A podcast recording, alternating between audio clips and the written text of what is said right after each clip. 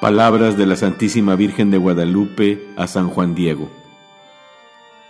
Oye, hijo mío, el más pequeño, ten por cierto que son muchos mis servidores y mensajeros, a quienes puedo encargar que lleven mi mensaje y hagan mi voluntad.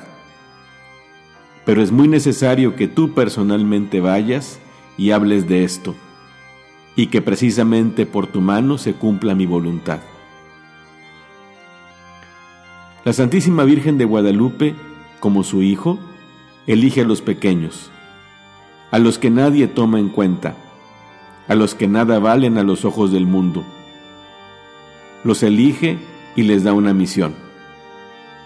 La historia de la salvación de nuestra patria tuvo como mediador a Juan Diego. Hoy también es así.